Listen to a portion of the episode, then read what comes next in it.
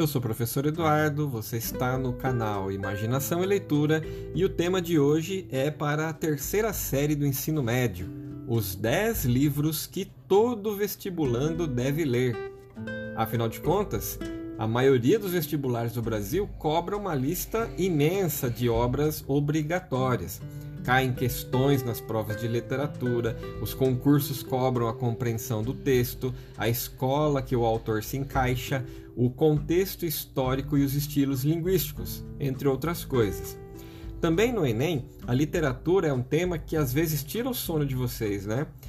Como há muito conteúdo para estudar, é, o que, que é feito normalmente? O estudante acaba se restringindo aos pontos principais para tentar acertar as questões. Mas além de pensar em escolas e autores como uma tabela a ser decorada, coisa que eu sempre desestimulei vocês a fazerem, a prova espera que vocês tenham um conhecimento do movimento histórico, ou seja, o que as histórias de ficção refletem sobre o seu tempo e a sua sociedade. Não se engane, nem só de leituras obrigatórias vive um bom candidato. Conhecer as principais obras dos escritores brasileiros é essencial para a formação cultural de qualquer pessoa. Quem lê bons livros descobre personagens e histórias fascinantes que desenvolvem o intelecto e o caráter de qualquer pessoa. A literatura brasileira é rica, extremamente rica, temos autores fascinantes como Machado de Assis, Érico Veríssimo e, inclusive, escritores de fora do Brasil deixaram a sua marca na história porque eles escrevem em português também, como Luiz de Camões, José Saramago. E se for incluir no repertório os escritores de outros idiomas, a lista de autores geniais vai ficar interminável. E eu recomendo fortemente para vocês os escritores britânicos. A literatura britânica, eu vou dizer que é a minha preferida. Eu gosto demais dos textos dos escritores ingleses. Vamos falar então sobre os principais autores e livros que caem em todo e qualquer vestibular, inclusive o Enem. Machado de Assis, Memórias Póstumas de Brás Cubas. Considerada uma das maiores obras da literatura brasileira, o livro publicado em 1881 marca a estreia de Machado de Assis no realismo. Trata-se da história de Brás Cubas, que resolve escrever suas memórias após a sua morte. Já vou avisando vocês, o texto é difícil, mas ele é profundamente enriquecedor. Certamente é um dos livros que mais aparecem nos vestibulares na lista de obras obrigatórias. E mesmo quando não é cobrado, nas questões sobre o realismo ou sobre Machado de Assis, ele aparece. Segundo livro, Dom Casmurro, também de Machado de Assis. Tem um texto mais leve, mas não quer dizer que o livro seja menor. Ao ler e reler a obra, percebe-se que há uma complexidade sem igual nesse livro. A obra narra a história de um suposto adultério, contada por meio de um narrador cheio de peculiaridades, entre elas, não de fato prova nenhuma de que foi traído até hoje se pergunta: traiu ou não traiu? Todos os personagens do livro têm traços psicológicos extremamente definidos, o que dá a esse livro então uma profundidade inigualável. Próximo livro, O Ateneu, o autor Raul Pompeia. Contemporâneo de Machado de Assis, Raul Pompeia é, foi capaz de agregar nesse livro, O Ateneu, elementos de várias escolas literárias. Então nós percebemos ali realismo, naturalismo, parnasianismo, percebemos traços das vanguardas expressionistas. Toda essa densidade é usada para fazer uma dura crítica à sociedade brasileira do século XIX por meio da história do Sérgio, um estudante de um colégio interno tradicional. Iracema, José de Alencar. A obra de José de Alencar, publicada em 1865, tem uma importância única na literatura brasileira. É a mais madura das publicações indianistas do Brasil, já que admite várias interpretações e tem uma excelente estrutura narrativa. Muitos consideram esse livro como um poema em forma de prosa, e isso deixa a leitura muito mais gostosa.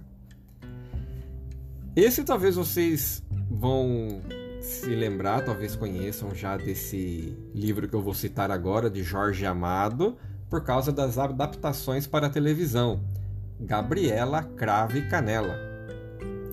Jorge Amado é mundialmente conhecido por causa do livro Gabriela Crave Canela, que foi traduzido em dezenas de idiomas.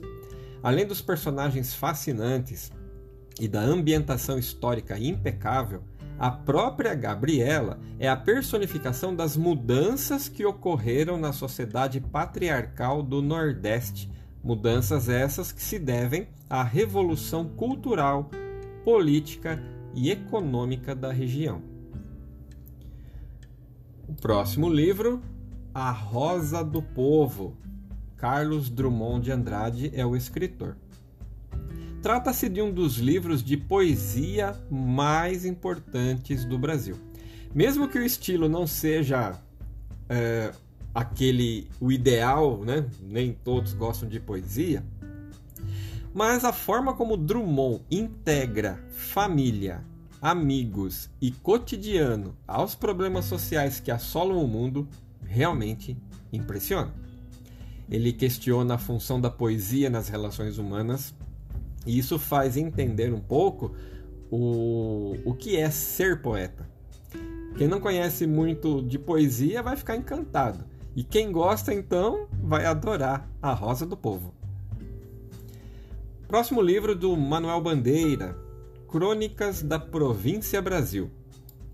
O livro Crônicas foi a primeira publicação de Manuel Bandeira em prosa. Os 47 textos são. É isso mesmo que eu falei.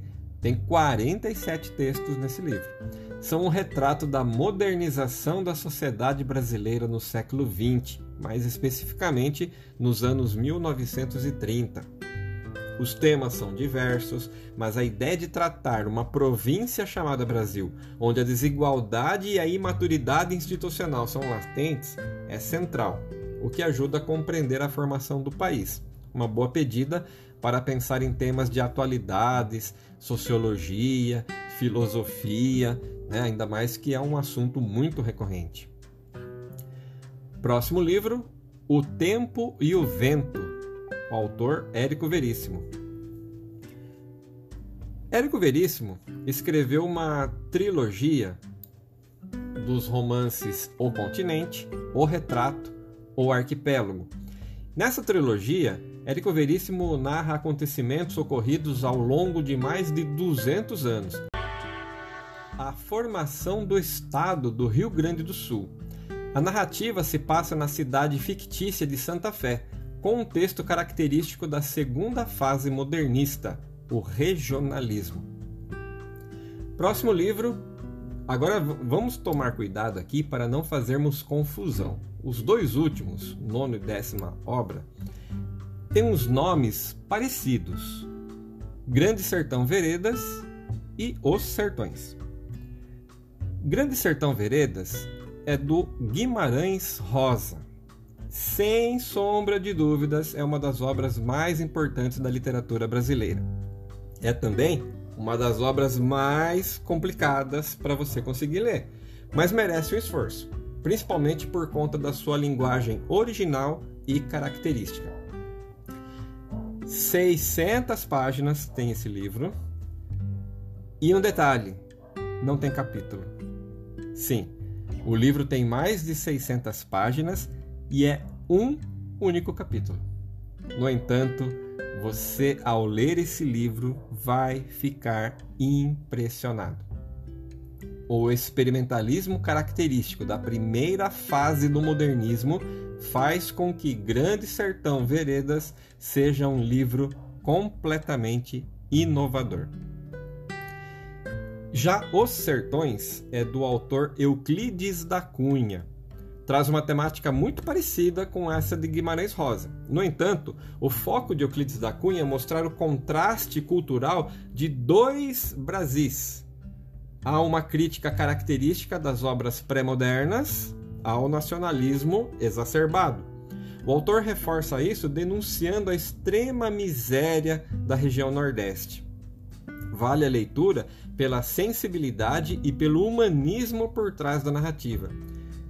Tome muito cuidado, reforçando, não confunda Euclides da Cunha com Guimarães Rosa, muito menos troque Os Sertões com Grande Sertão. Tá bom? Em breve eu trarei mais novidades, dicas de vestibular, de redação, para que vocês possam ir muito bem na, nos vestibulares que estão chegando. Um grande beijo a todos, se cuidem.